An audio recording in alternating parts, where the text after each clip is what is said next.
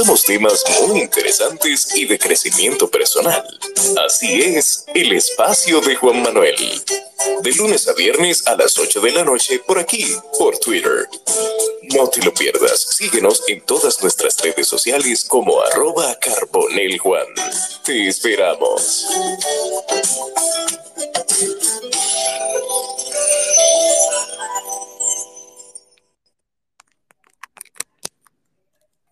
Buenas noches para todos. Bienvenidos a un capítulo más, a un espacio más del espacio de Juan Manuel en Twitter Spaces y también en Spotify.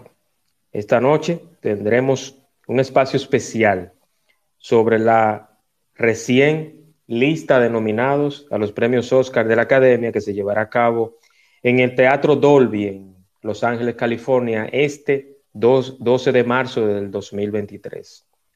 Mi invitado de hoy es una persona con mucho conocimiento del cine. Perdón, si me escuchan un poquito difónico es eh, un tema gripal que me empezó. Disculpándome. Y dicho esto, mi invitado de esta noche es el señor Eddie Rodríguez. Tiene un blog muy interesante, Al Cine con Ed, donde ahí él da un repaso a todo el cine asiático, el cine europeo, el cine norteamericano, el cine clásico y con él hablaremos esta noche sobre los nominados y la importancia de esta nominación y lo especial de los nominados de los premios de la Academia para este 2023. Ed, bienvenido hermano. Gracias Juan, Juan, Manuel, gracias una vez más por aquí, eh, compartiendo con todos eh, este hobby, como le digo yo, este entretenimiento, ¿no? Que me gusta mucho, que me gusta mucho y que la verdad, pues, eh, me gusta compartir eh, este tipo de, cosas con el público porque hay muchas eh, informaciones interesantes, hay cosas que realmente, pues, el público, por tantas las cosas que hay, ¿no? se merece saber. Así que vamos a hablar un poco, ¿no? De, la, de las nominaciones, no de todo, sino de aquellos renglones importantes y, que, y de las películas también que, bueno, la mayoría están ya, eh, se han exhibido aquí en el país y ya lo hemos visto, entonces eh, vamos a, a, comentar ¿no? lo que es la mejor película, mejor director y, ¿por qué no?, la mejor animación. Correctamente, correctamente. Yo quiero también tomar, Ed, aunque usted me ha invitado y si me lo permites, eh, hacer mención por lo que hacen posible este espacio y son los patrocinadores. Eh, tenemos como patrocinador oficial del espacio de Juan Manuel Express Wash, aquí en Punta Cana, en la avenida Barceló, justo al lado de Autorepuestos Montilla. Express Wash, lavado 100% ecológico, sin agua, detailing, lavado y protección de su vehículo. 100% ecológico el lavado, nada de agua, en Express Wash y próximamente es Express Food Truck. Dentro de unos días se estrena el área de comida y de food truck en Express Wash, justo al lado de Autorepuestos Montilla, Avenida Barceló, en Punta Cana. Y también agradecer que confíen en el contenido que hacemos acá, FMF Designs Advance, encabezado por la ingeniera Frinet Muñoz Espinal. Y FMF Design Advance manejan todo lo que tiene que ver con diseño arquitectónico, estudio de vulnerabilidad, estudio sismo resistente para edificaciones y todos los proyectos que usted necesite en el área de la ingeniería. Construcción, elaboración y diseño de estructuras metálicas y Metaltech. FMF con la ingeniera Frinet Espinal Muñoz. Patrocinadores oficiales del espacio de Juan Manuel en Twitter Spaces y Spotify. Ed, esta será la edición número 96 de los Oscars. La edición pasada, todos la recordamos por todo lo que pasó. Eh, se mencionó más lo, la bofetada o el impasse que tuvo el señor Will Smith con Chris Rock. Entonces, ¿qué esperamos para esta edición? Y empezaremos con las nominaciones. Sí, mira, eh, yo estoy eh, sorprendido por las nominaciones, porque la verdad no comparto algunas películas ahí que tenemos eh, en, esa, en esos renglón, eh, principalmente por la categoría de mejor película. Eh, entiendo que sí, hay, hay, películas ahí que los directores se merecen un premio, una nominación, pero la película en sí, cuando decimos mejor película del año, mejor película del año, pues está premiando algo que, que realmente en sí engloba todo.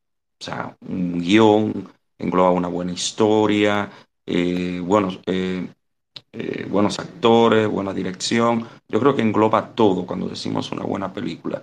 Pero ahí hay películas que solamente quizás por la dirección sobresalen. Y es el caso de, Avatar, que es la primera película que voy a, comenzar a, hablar. Y que nominen a, a, a, James Cameron por, por Avatar, pues a mí me parece excelente. O sea, se lo merece. Porque es una película que realmente es, es, impactante visualmente, visualmente. Y todo lo que ese señor hace en esa película visualmente es sorprendente. Pero decir que Avatar, una de las mejores películas del año, y que gane como mejor película del año, es cuestionable. Porque la verdad hay cosas ahí que si uno se pone a desmenuzar y a, y a buscarle, pues le va a encontrar ciertas cosas que realmente no, no cumplen como para decir que es la mejor película del año. Y te voy a mencionar una de esas cosas. Y es que, por ejemplo, aquí en nuestra ciudad de Santiago, para mencionar eh, esta ciudad solamente, aquí, aquí nosotros no disfrutamos Avatar como lo disfrutaron en, la capital, en Santo Domingo. Aquí no tenemos un cine con un 3D eh, realmente eh, moderno o actualizado sería la palabra. No tenemos un 4D. No tenemos nada de eso. Yo vi Avatar y la vi como una película normal. Y yo escuché comentarios, noticias e informaciones de otros países, gente que salieron, que eso era lo último, emocionados. Y aquí eso no, yo no la disfruté.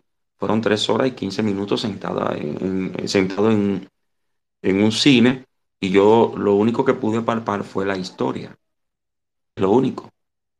Y algunas escenas maravillosas que se ven, pero nada espectacular, porque realmente es una película que la inversión de dinero que se hizo ahí fue en base y a lo visual. Pero dime, ¿quién lo disfruta? Aquellos que van a las salas de cine, que tienen esos equipos, que tienen toda esa tecnología, ahí disfrutan de todo eso, pero uno no la disfrutó. Entonces, podemos decir que es una película que realmente pues llena con, con, con todos los requisitos para ser la mejor película del año.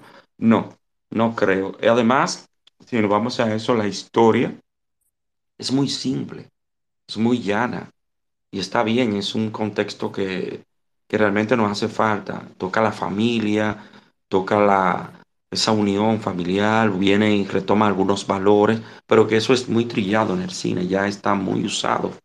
Y hay muchos... El, tema, el, tema, medio, el tema medioambiental, Eddie, también. Sí, pero ahí se, ahí se minimiza. En esta segunda entrega se, se, minimiza. Comenzamos con, con algo que era un mineral y terminamos con algo que, que es, bueno, un spoiler, ¿no? Con, con otra cosa que no es con lo que iniciamos y cambiamos mucho. O sea, hay muchos detalles. Pero bueno, es el Oscar y es una de las nominaciones. No me sorprende que gane, porque en Estados Unidos lo que hace mucha bulla a veces eh, eh, se llevan mucho de lo popular, de lo, de lo que realmente es. Y bueno, pero yo tengo... Hay un comentario, hay un comentario que te, no sé si sabías, eh, sí. eh, lo que conocemos a Ed le decimos Ed, pero su nombre es Ed. Para que no sepa, no crean que ese, es el nombre real de él. Lo que pasa es que es el, la, abreviatura de su nombre, de Eddie. Eddie, no sé si tú sabías que en Avatar los técnicos visuales y de sonido y todo eso, todos o casi todos pertenecen a la academia. Ahí hay un, ahí hay un detalle. Sí, no. hay un detalle había leído algo de eso también, Sí, pero sí. no pensé, no pensé que eso se iba a tomar tanto en cuenta. Sí, y, y sí, inclusive recuerda que hay una deuda pendiente en la academia con James Cameron con el tema de Titanic. Entonces, quizás, quizás se aprovechará este momento para sorprender y darle los premios que quizá en su momento Titanic no se llevó y que se llevará ahora. Visualmente, sí, yo sé que Avatar debe de llevarse la mayoría de los efectos visuales y técnicos, porque es una película visualmente, como tú lo dijiste, muy bien realizada, pero fuera de ahí, fuera de ahí, opino lo mismo que tú.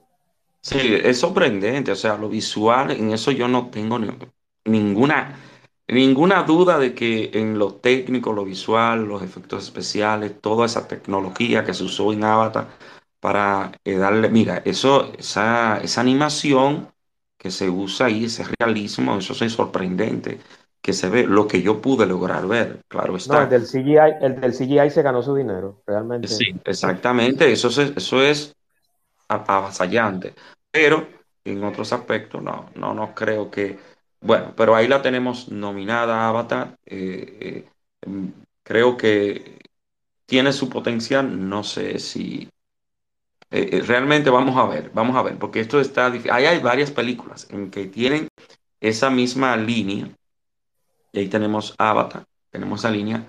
Y eh, la otra película que realmente, pues, está en esa misma, en esa misma línea y que, bueno, quizás yo le tenga más, un poquito más de cariño que, Avatar, porque es una película que me llenó de nostalgia, es Top Gun, Maverick, que realmente tiene una dirección muy, muy buena. O sea, vamos a decir una dirección buena realmente. Pero utilizan la misma fórmula que usaron en los 80. O sea, si tú te pones a ver las dos películas, comienzan y terminan idénticas a la que, las que vimos en los 80. Incluso hasta los temas musicales y todo eso es una copia de una de la otra. O sea, casi mente. Y cambia solamente en el contexto que la película está actualizada en lo, en- en lo que vivimos hoy en día, en ciertas cosas, claro está.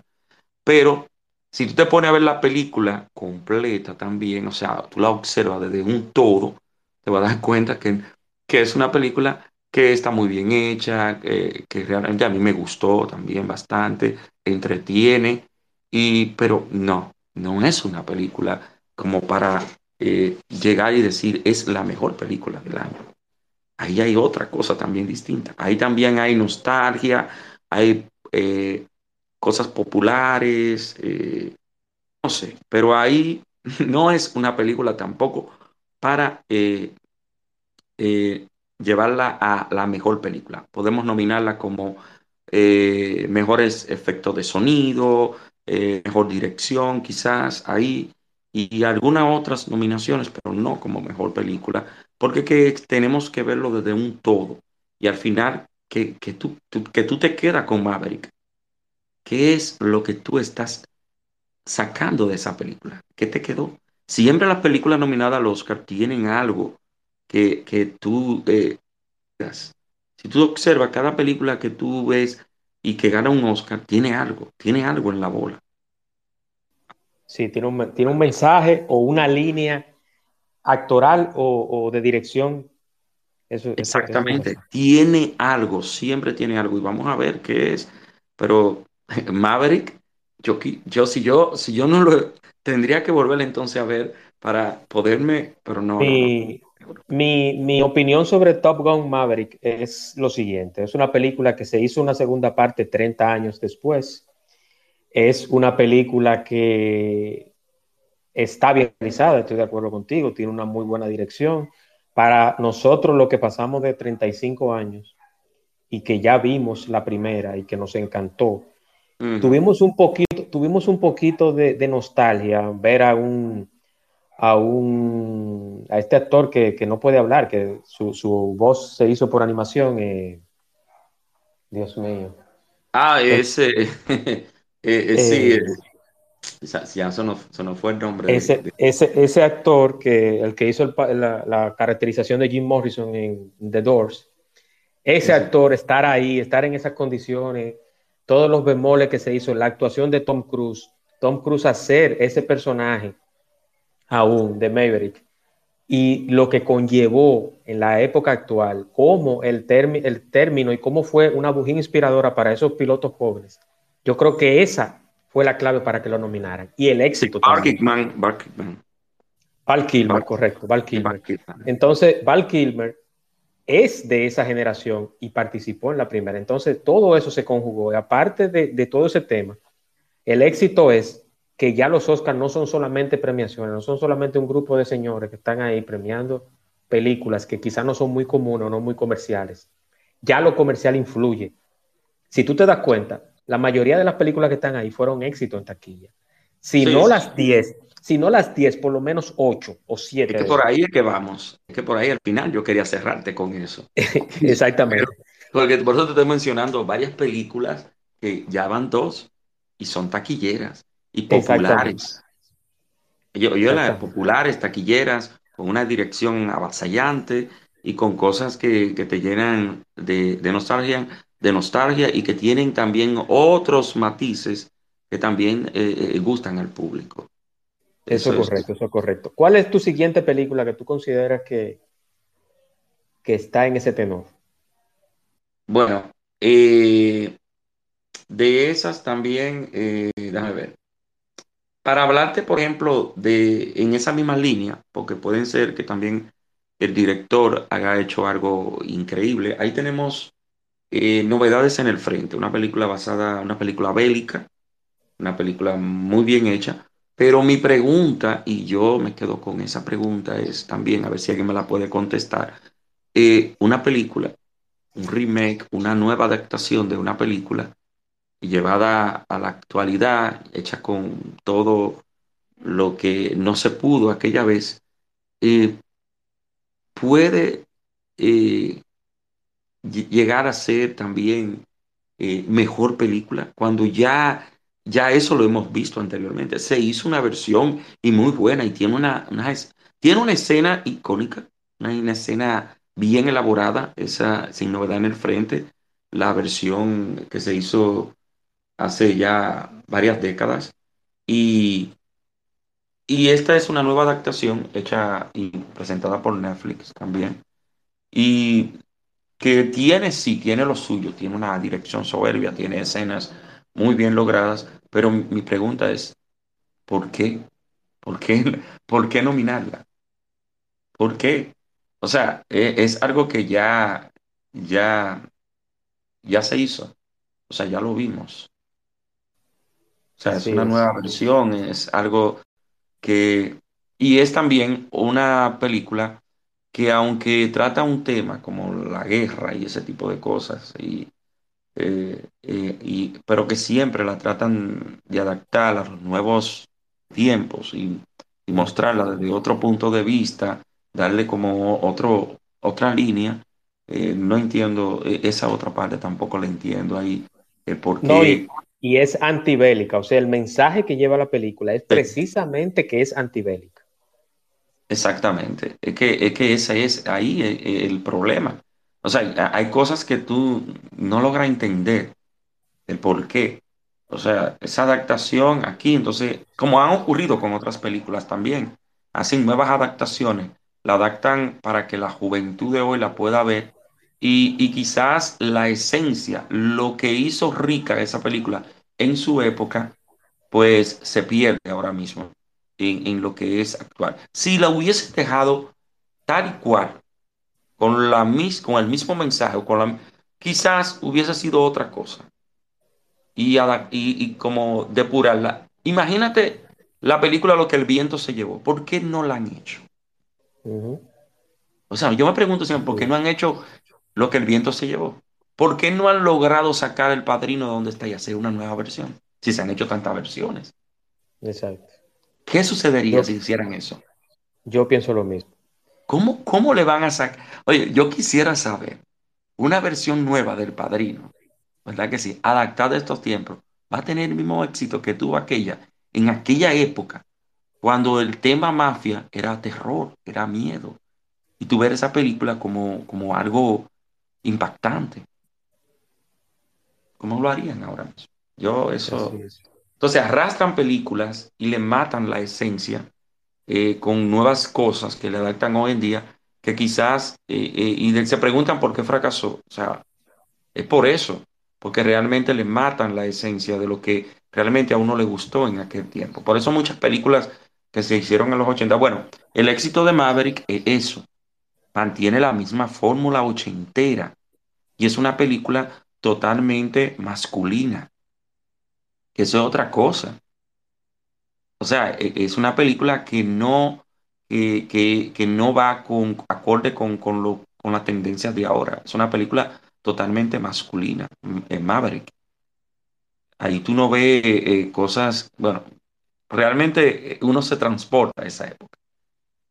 Una película que realmente, entonces, eh, sin novedad en el frente, otra película que, que realmente tiene una, una, dirección muy buena, hay que decirlo, unos efectos especiales, sonido, eh, escenas impactantes, pero tú te quedas como que, dime, ahora bien, otra película que yo me cuestiono, ¿por qué la nominan? No entiendo. Entonces, esa es otra de las películas que yo tengo realmente mis dudas en esas nominaciones. Yo esperaba que habían otras películas que iban a nominar, aunque, por ejemplo, ¿por qué no nominaron, no nominaron, eh, por ejemplo, la película El hombre del norte? Sí, sí. ¿Por qué no la nominaron? Por ejemplo, The Whale, en la que está Brendan Fraser, que hace un, papel que él está nominado, pero eh, yo entiendo que, esa película debió estar nominada. Pues, él está nominado. ¿Por qué no lo nominaron? Eso es lo que yo no entiendo. Si, si el hombre del norte tiene más potencial, o sea, tiene más cosas, tiene actuación, tiene eh, una buena dirección, es una película soberbia realmente. A mí me encantó esa película. ¿Por qué no? Porque no la nominaron. Mira, hasta Babylon, que, es una película que mucha gente, no sé, no la he visto, pero eh, la han odiado. Se, tenía como, como una tendencia al Oscar y no la nominaron tampoco. Sí. De hecho, según leí que la van a nominar eh, Blonde y Babylon, va a, va a estar nominada a los Razzie. No, no relaje. Sí, o sea, pero, pero los Razzie, los no son un referente, eh, Eddie. ¿eh? a, los oyentes, a los oyentes que están acá, los Razzie no son un referente. O sea, que, que se hagan esos premios contando con que ahí se premia lo peor del cine, no es un referente. Eso, eso es lo mismo como yo decirte a ti, ah, ¿por dónde tuviste ese score de esa película? ¿Dónde te dice que es cinco estrellas? ¿En IMDB? No, IMDB tampoco es una referencia porque es, un, portal, es un portal de fanáticos. Es un gusto personal de cada quien y el rating acumulado, entonces ahí te lo da. Entonces, eh, sin novedad en el frente, mejor película nominada, pensamos igual, Ed, eh, tiene sus bemoles, pero yo quiero mencionar una, Ed. Yo no sé, no sé si esa está en la siguiente tuya, pero a mí, en lo particular, en lo particular me encantó. Y creo que la actuación de su actor también. Y la vi, y cuando la vi, yo entiendo que esa película, a los que hemos escuchado su música, ya cuando te dije la música, tú sabes a quién me refiero, y es la de Elvis, la de Elvis, con su actor Austin Butler y yo quiero que tú me hables un poquito de esa película y lo que significó cuando viste a ese Elvis encarnado en ese jovencito de casi 30 años que lo hizo genial. Eh, un biopic visto desde un punto de vista distinto, distinto, porque ahí estamos viéndolo desde el punto de vista del manager, de esa o de otra persona. Eh, realmente, a mí la película eh, me gustó, realmente me gustó. Una porque eh, vemos un deterioro, un deterioro de... el Perdona que te interrumpa, tiene 31 años Austin Butler, no es que tiene casi 30, tiene 31 años. Exactamente. Continúa. sí, hay algunos desaciertos eh, en la película, porque la edad, la edad, él, se ve Cuando está joven, excelente, pero cuando va envejeciendo, ahí, ahí faltó, ahí faltó. Sí, y se vio es, y con Tom Hanks se vio lo mismo también, en el tema del peso. Exacto.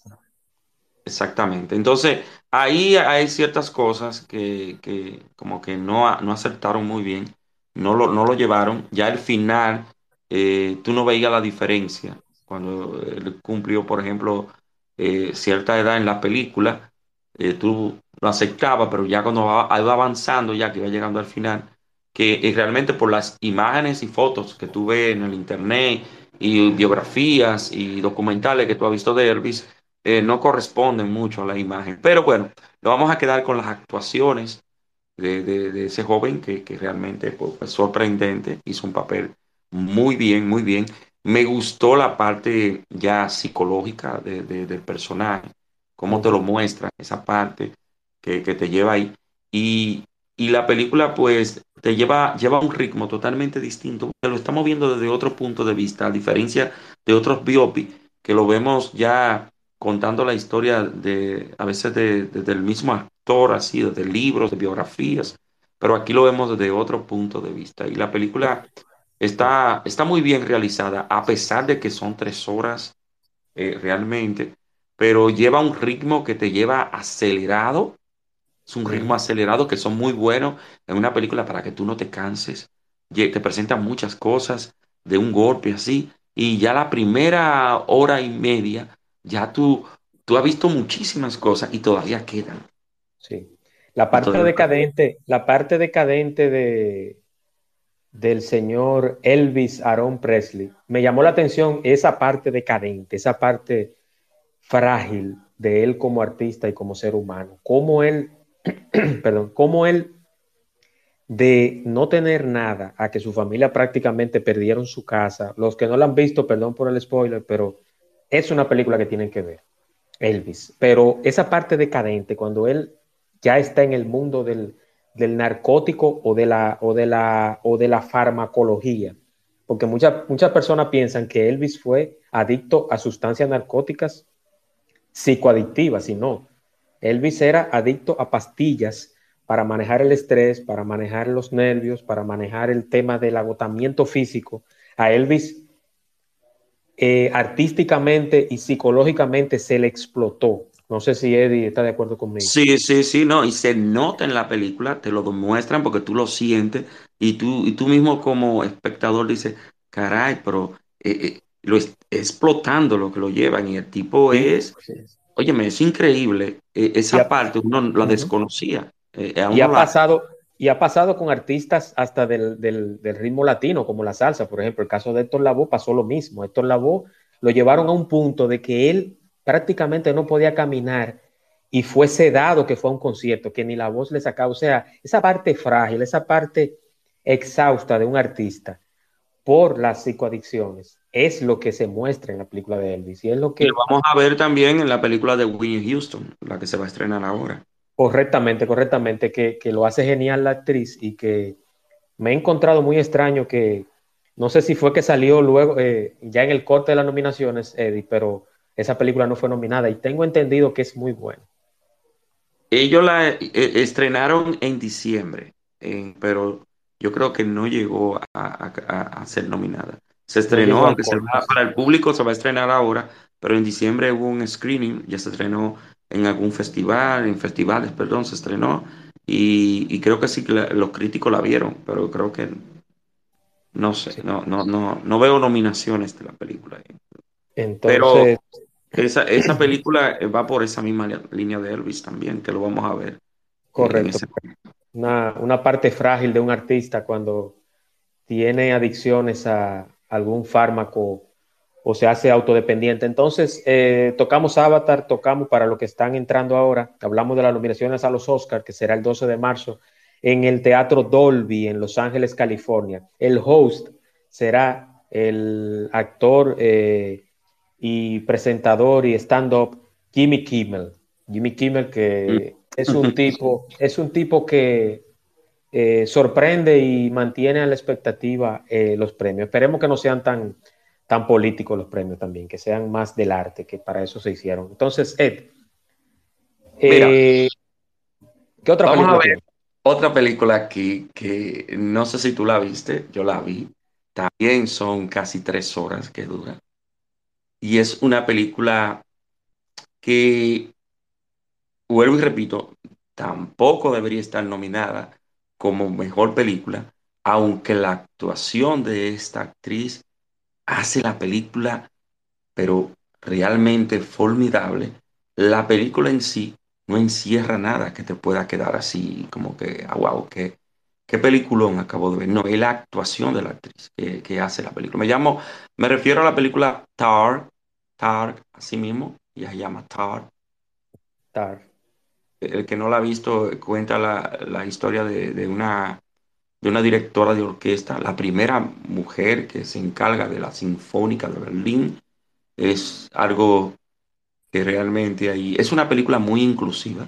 O sea, es una película que, que realmente incluso hace críticas ahí eh, eh, que las mujeres no nunca han sido destacadas y nunca han sido eh, eh, tomadas en cuenta para, para formar parte de,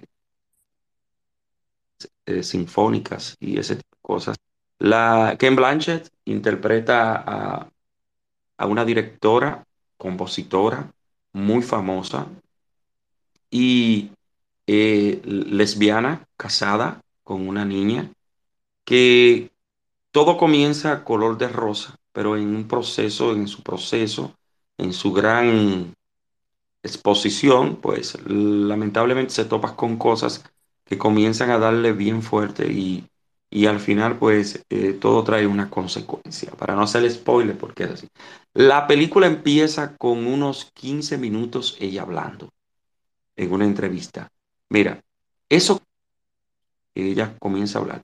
Si, ese, si eso es realmente, no hubo cortes ahí en ningún momento, es increíble lo que esa mujer. Luego te ponen otra escena, un conservatorio de música, ella impartiendo clase a un, a dos, varios estudiantes ahí.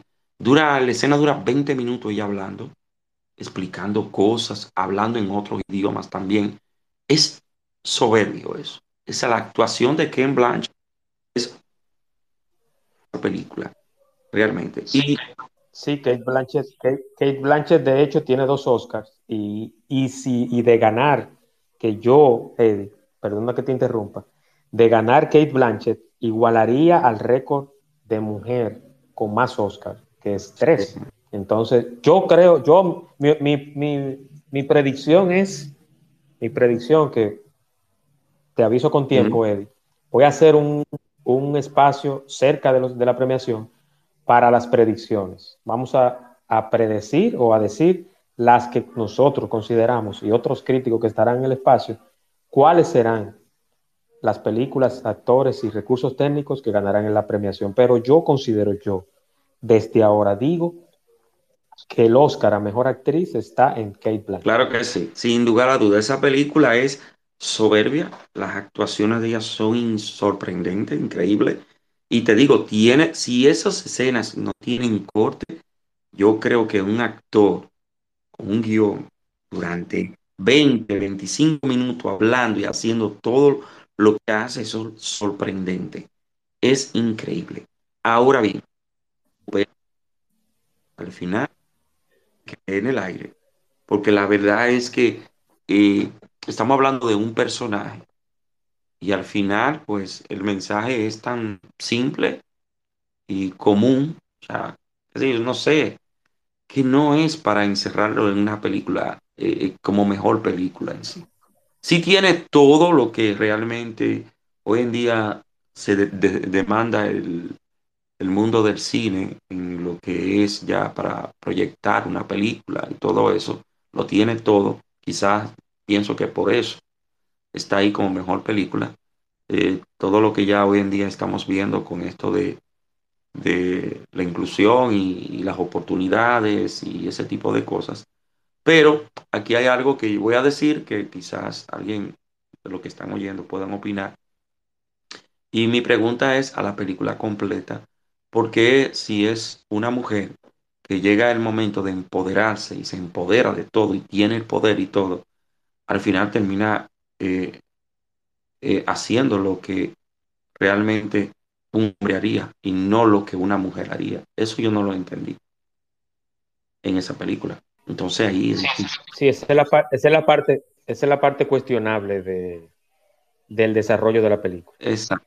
Pero hay un mensaje, hay un mensaje diferente que es el tema de la inclusión, que eso es lo que, lo que se ha llevado. Y es lo que viene, es, es la línea que la academia, los críticos y los que votan por las películas vienen haciendo. Recuerda que la, la, academia viene con un sinnúmero de tropiezos y de fallas y de, y de protestas de, de grupos eh, que se autodenominan desfavorecidos o con poca inclusión y ahora se está haciendo. Yo creo que, mira, Eddie, para resumirte el tema de la mejor película, ahí está todo, de todos los sectores, de todas las comunidades y de todo el mundo. O sea, ahí hay actores, hay actrices, hay películas de artistas. O sea, yo entiendo que la, la, premia, la categoría de mejor película está más equilibrada que años anteriores.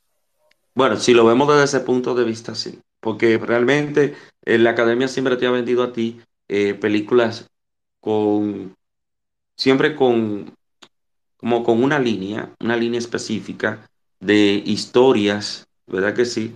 Eh, difícil de quizás historias muy difíciles de, de, llegarle, un público quizás común y popular quizás no le pueda llegar. Y yo te entiendo lo que tú dices, pero siempre nos han acostumbrado a historias diferentes, distintas las nominaciones cosas, si tú te vas años, años, años anteriores, 10 años atrás, tú vas a ver categorías de películas con, con temas totalmente distintos, diferentes, que el público, bueno, que una persona eh, que no está acostumbrada a ver eh, películas, la ve y bueno, dice así, no, no me gustó. Pero ahora sí, en ese, desde ese punto de vista que tú lo ves, que dice el equilibrio que tiene, sí, si lo vemos así, sí, te doy, en ese sentido tienes razón, esa parte. Pero. Sí, sí, Totalmente de acuerdo contigo, Eddie. Y hay otras películas, ya para pasar a otro renglón y así decirlo rápidamente, porque nos quedan unos 15, 20 minutos de espacio. Eh, los Fabelman, que es de el preferido y el más añorado director de la academia, es el, el, señor Steven Spielberg.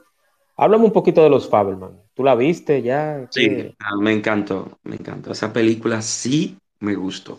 Esa película tiene todos los elementos del cine eh, tradicional que estamos acostumbrados a, que, bueno, nos acostumbramos a ver en los 90, eh, a principios de 2000. Es una película que tú te sientas y la disfrutas. Y realmente, pues, toca el tema favorito de Steven Spielberg, relación padre e hijo. Y ahí eh, es una película que se enfoca mucho en, en esa relación padre-hijo, eh, hijo-madre también. Y ahí también vemos un poco de lo que es una, vamos a decirle una autobiografía del mismo Spielberg, porque él cuenta parte de, de su niñez y ese anhelo de querer ser director y, lo que realmente pues eh, lo motivó y lo llevó a eso, a, querer ser director. Y ahí vemos parte de lo que realmente es su vida. Eh, no sé qué tan, tan por sí, tan desierto tiene eh, toda la historia que nos cuentan, pero es una película maravillosa, muy, muy, muy bien lograda, te llega, es una película para verla en familia, es una película que tú te ríes, también se te tranca la garganta y el que es amante del cine la disfruta, porque ahí hay cosas que, que son sorprendentes como ver a ese niño rodar una película, como con toda esa... Eh, eh, ese ingenio que se le ocurre en la mente de hacer cosas. Y es increíble porque la, la película es, eh, es, es realmente aborda todo eso, todo lo que tiene que ver los sueños, la familia. Es, a mí me encantó, esa película se puede volver a ver dos veces, es una película que tú la vas a ver mucho en, en la televisión eh, en un futuro, en las cadenas ahí, y que es una, una de mis favoritas, aunque yo sé que no tiene tanto potencial, pero es una película que que realmente a mí, la, la, que más me, la que más me llegó. Y puede ganar, puede ganar, porque Spielberg, esa película tiene el toque de Spielberg, pero Spielberg es de los favoritos, aunque ya tiene en su haber varios Oscars. Yo entiendo que sí, que puede ser que para cerrar su ciclo de dirección o para darle un homenaje en vida, pueda ser que se, la balanza se incline mucho a premiar a los Fabelman, que está en las plataformas, los que tienen plataformas de streaming, está. Creo que está en los cines, eh, Eddie, no sé si tú me dirás. No, aquí, aquí no ha llegado. no, ha llegado. No, aquí Perfecto, entonces los, los Faberman, correcto, correcto, los, los Faberman. Hay otra película que es bastante extraña, pero también tiene muchas nominaciones y que yo entiendo que va a ganar también en dirección visual, eh, compite mucho con Avatar y es todos a la vez en todas partes. que la película esa película es, una locura, es una locura total. Es una locura. Yo diría, yo diría, mira Eddie, mira cómo yo la catalogo, tú te vas a reír, pero yo diría que es la versión de Matrix en, con incidencia asiática, pero con influencias también del occidente. No sé si tú estás de acuerdo conmigo. Sí, es una eh, película muy extraña. No, eh, toca el tema del momento, de la era, de la década, que es el multiuniverso. El multiverso, como dicen. Eh, las otras dimensiones, mundos paralelos y ese tipo de cosas. Pero eso es simplemente una excusa para arrastrarnos al final a un mensaje que te lo ponen bien claro. No lo voy a decir, pero ahí tú tienes que ver la película porque es del comienzo y el final, aunque tú vives esa aventura que ellos te ponen, esa locura, donde tú te vas a reír, te vas a ver cosas extrañas, difíciles, pero el final eh, complementa. Y tú te quedas, pero qué bien lo hicieron. Y te crea con ese mensaje al final, pero bien claro y bien hecho, y ahí que está el éxito de la película. Como yo sé que tú tienes mucha experiencia en, el cine asiático, Eddie, eh, la actriz Michelle, ¿se, pronuncia Yao o, Ye, o Yeo? Eh, Yao, le dicen Yao. Yao. Eh, Michelle, Yao, sí, correcto. Michelle Yao. esa, esa actriz es, es la materia prima de, esa película.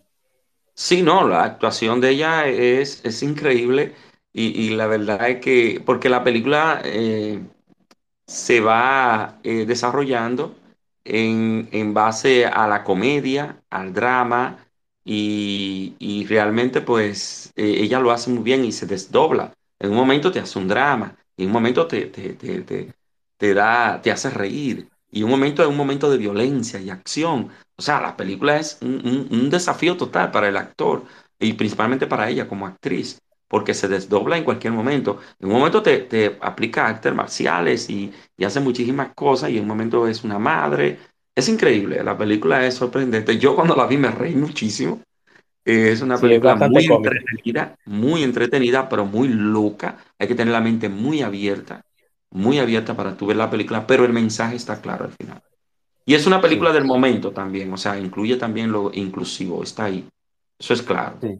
Sí, sí, está ahí. Entonces, eh, los que se ruborizan o se sorprenden un poquito por las nuevas tendencias, ya sea de inclusión de género y todo eso, y de las nuevas tendencias hasta musicales, esa es, la esa es la película que tienen que ver. No se ruboricen ni se ofendan, que esa es la línea que tiene esta película eh, dirigida, dirigida por un actor que, por un director, por dos directores que por cierto se llaman iguales, Daniel Kwan y Daniel Scheinert, eh, por todos a la vez en todas partes.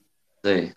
Hay otra película, hay dos películas, porque yo de las diez nominadas, como ustedes comprenderán, no las he visto todas, pero sí me faltan. Estas que voy a mencionar, no las he visto, pero no sé si, me imagino que sí que Eddie como con más conocimiento que yo y más eh, sapiencia en el área, puede decirme. Por ejemplo, ellas hablan eh, Almas en Pena de Ainisherin. Y bueno, esa, y sí, eh, ellas hablan El Triángulo de la Tristeza y Almas en Pena de Ainisherin. Mira, ellas hablan, ellas hablan, ellas hablan, no se ha estrenado en plataformas de streaming todavía, eh, en los cines de aquí tampoco. Eh, no, no he visto, no le he visto esa película. esa es una de las que me faltan. Y el Triángulo de la Tristeza está en streaming, la pueden ver, pero no, no he iniciado a verla.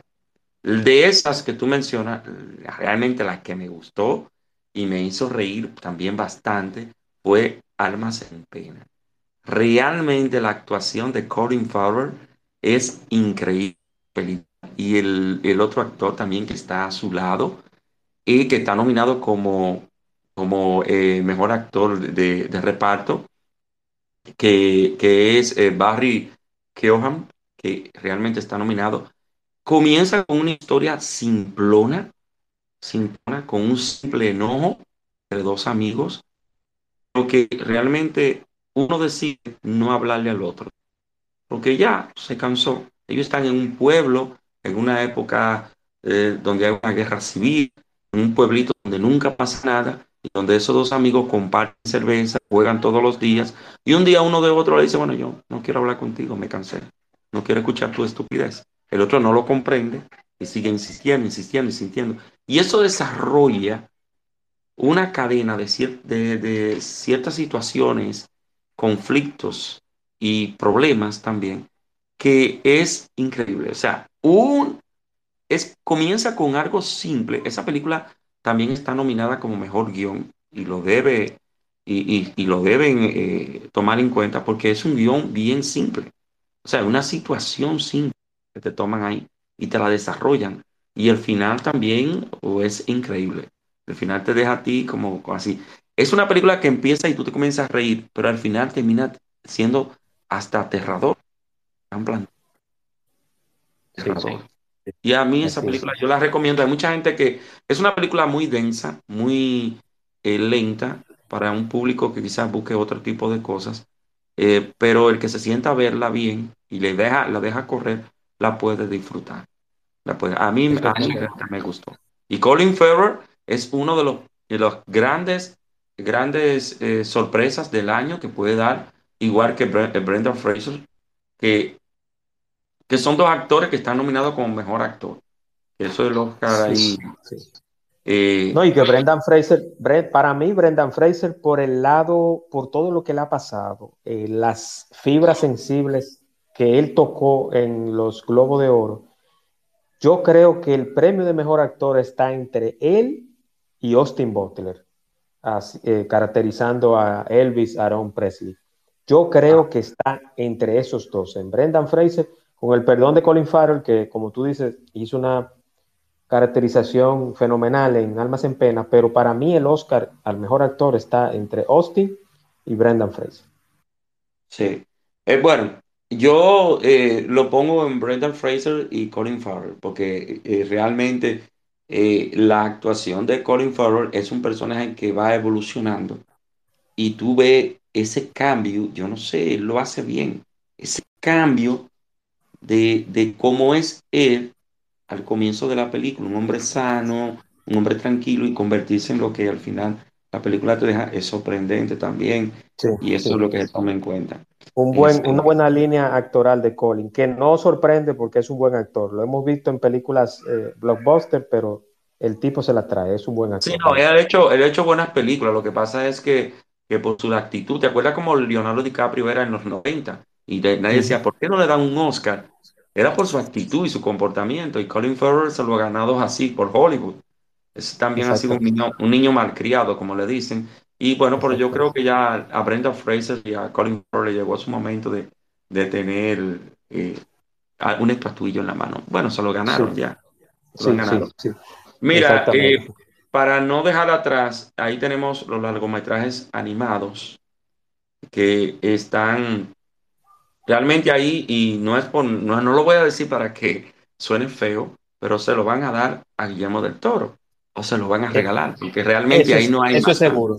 Eso es seguro. ahí no hay más nada. O sea, no, no, no hay, este año no, no, no sacaron ninguna animación. Eh, Disney no lanzó nada, casi mente.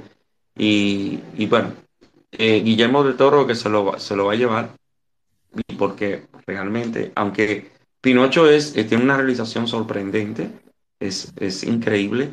A mí me encanta el stop motion, como rodan la película. Y tiene algo, eh, la película tiene, se balancea mucho entre lo eh, oscuro y también lo jovial. Y, pero ahí hay, un detalle, porque en Pinocho ese balance es difícil de llevar. Muchas películas de Disney lo han logrado en, lograr gustarle al público adulto y también balancearse entre el público eh, joven o, los niños, y tú reírte como adulto y también los niños reírse. Entonces aquí en Pinocho pues, se balancea entre un mundo oscuro y también a veces te saca cosas que tú dices, bueno, como adulto no, no te llega. Ese, ese, ese, ese oscuro, ese oscurismo, ese, ese, ese ocultismo, precisamente es el toque de Guillermo del Toro y él supo conjugar bien, por eso va a ganar el premio, porque una historia clásica, él le dio su toque, él le dio su toque. Entonces yo opino igual que tú, ahí estamos de acuerdo, ahorita no lo estamos, pero si es la vida, no podemos estar de acuerdo en todo. Mejor largometraje de, animación será para Guillermo del Toro por Pinocho. Sí. Eh, está mejor corta de animación, eh, ahí está un poquito confusa, pero está entre The Boy, The Moil, The Fox and The Horse. Yo creo que se lo lleva el eh, mejor corta de animación esa. en tu blog, que luego lo vamos a mencionar, Eddie, tú hablas un poquito de, esa, de ese cortometraje. Eh, sí, pero hay que darle, eh, también hay que darle a los demás. A mí me faltan todavía dos cortos de ahí.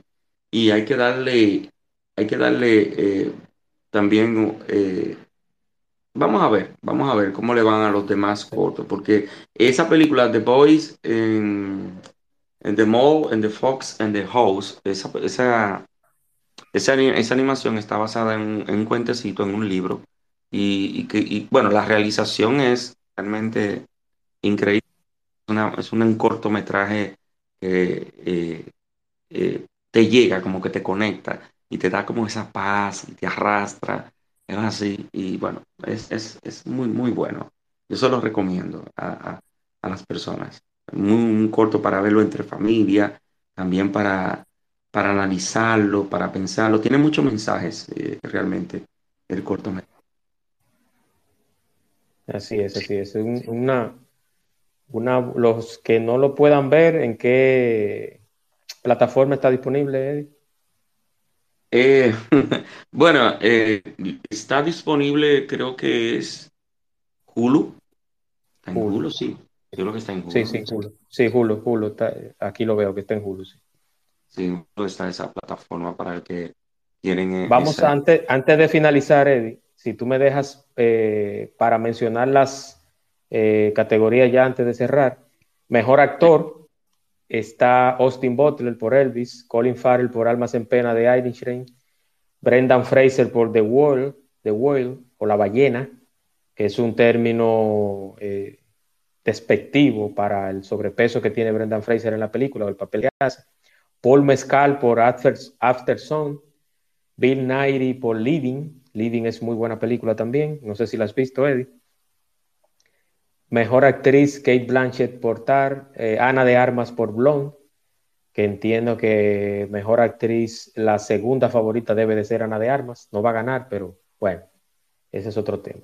Andrea Riceborough por Tu Leslie, Michelle Williams, que es la que debe de ganar realmente, si vamos a, a desdoblaje actoral. Michelle Williams por Los Fabelman, la película dirigida por Steven Spielberg. Michelle Yeoh Yao, por todos a la vez en todas partes. Mejor actor de reparto, Brendan Gleeson por Almas en Pena, Brian T. Henry por Away, Judy Hirsch por Los Fabelman, Barry Keoghan por Almas en Pena, Ku Hui Kwan por Todos a la vez, mejor actor de reparto, mejor actriz de reparto, ahí hay un, hay algo que hay que destacar. Eh, brevemente lo voy a decir, y es que Angela Bassett está nominada por Black, Black Panther Wakanda Forever, que es la primera vez que una actriz de una película de superhéroes está nominada a los Oscars. Eso es. Y si gana sería. yo te voy a decir algo. Yo no sé, yo no sé porque, eh, bueno, ahí está también la película Wakanda Forever y la, y, y la Mujer Rey de Woman King. Son parecidas las, las dos películas. Sí, y ella no está nominada por eso, sino por Black Panther. Fíjate que ahí entra el tema de taquillas, porque Black Panther fue más taquillera que The Woman King. Pero The Woman King es mejor. Exactamente, exactamente. Mucho mejor. Comparando las dos películas, no estoy diciendo que la película es buena, sino que la comparando las dos películas.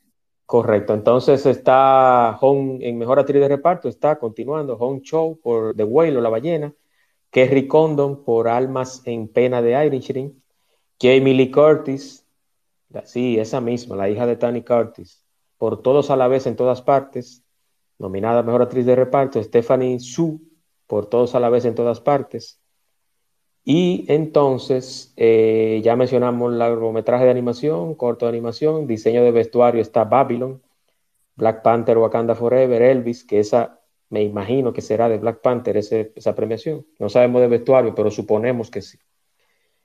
Y no sé por qué. Eh, no sé por qué. Exactamente. Mejor maquillaje. ¿Qué vestuario? ¿Qué vestuario había en Black Panther? mucha tela, mucha tela había, mucha tela. Mejor maquillaje y peluquería, sin novedad al frente, de Batman, Black Panther, Elvis y La Ballena. En mejor banda sonora, ahí eso es definitiva y única y exclusivamente del señor John Williams por los Fabelman. Eso ahí no hay duda. Mejor sonido será, está entre Avatar y Top Gun. Entre esas dos estará el Oscar. Claro que sí. Ahí lo sabemos. Ahí se lo llevan todos, todos esos apartados que tú acabas de mencionar mayormente están entre Avatar, en lo que es efectos de sonido, efectos especiales, visuales y ese tipo de cosas. Avatar, Stone Gun y hay otra Quiero antes, antes de terminar, yo quiero mencionar a una película latina que en lo particular yo la vi, me gustó mucho, que está nominada a Mejor Película Internacional y es Argentina 1985. Esa yo se la recomiendo a todo el mundo que la vea, principalmente los latinos. Y es la que yo creo que va a ganar en los Oscars. Dirigida por Santiago Mitre, protagonizada por el gran Ricardo Darín, Argentina 1985. Ok. Eh, si no las has visto. ¿Son las películas, mejor, las películas internacionales? ¿Cuáles fueron? Sí, mejor, mejor película internacional, sin novedad en el frente, de Alemania. Argentina, 1985, de Argentina. Close, de Bélgica. E.O., de Polonia. Y The Quiet Girl, de Irlanda.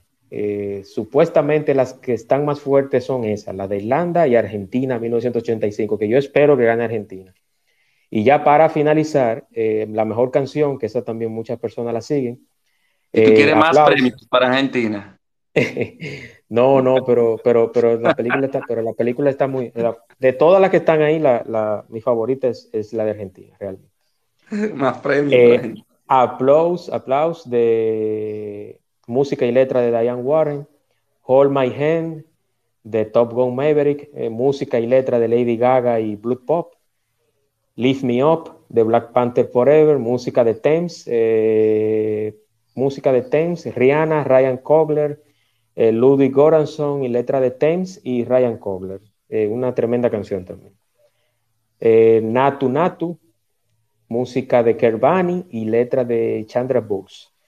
This is a Life, de todos a la vez en todas partes, una canción rara pero muy contagiosa de...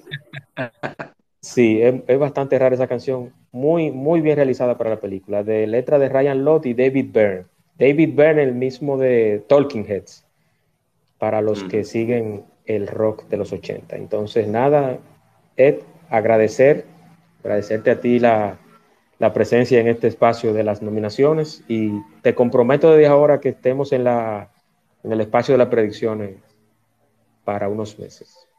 Sí, vamos a estar ahí eh, dando las predicciones, aunque realmente mis predicciones son, no, eh, siempre la hago en base a lo que me gusta, no a lo que... Oh, claro, claro, claro. Pero uno sabe ya, uno sabe cuál. Pero de eso se trata, pero de eso se trata, de eso se trata. Y, y, y nada, para que des tus redes, dónde te pueden seguir, lo que necesiten leer algo sobre cine, el séptimo arte y cine clásico, asiático y europeo.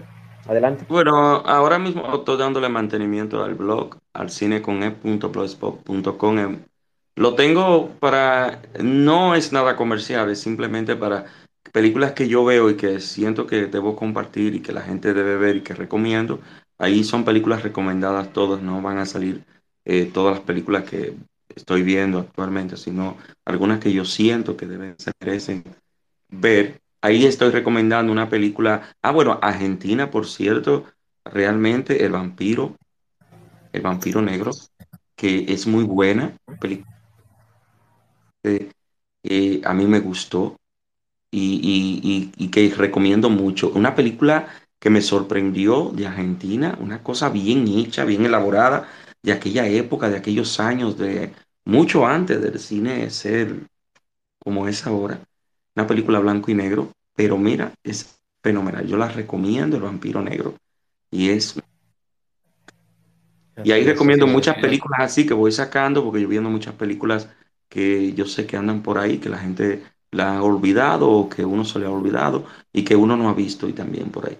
Y eso es hasta ahora lo que yo tengo y realmente voy a darle, todavía tengo un Instagram, pero no le he dado mantenimiento. Estoy preparando algo nuevo para relanzarlo, pero bueno, todavía ahora mismo no, no estoy eso. Así es, así es. Al cine con Ed en el blog y eh, también en Instagram. Ed, Sí. muchísimas gracias. Eh, nos escucharemos más adelante en el espacio. Liranzo la semana próxima y yo tenemos uno para hablar de la naranja mecánica. Espero que participes. Y luego después, más adelante también, cerca de la premiación, las predicciones para la ceremonia del Oscar del 12 de marzo en el Teatro Dolby en Los Ángeles, California. Como ya, host- ya nos veremos. Sí, sí, claro que sí, claro que sí. Como host, el señor Jimmy Kimmel, eh, dándole un poco de sazón a esa premiación, que esperemos que sea más activa, igual o mejor que la del año pasado. Un abrazo, cuídense mucho y Ed, muy agradecido, hermano. Gracias a ti.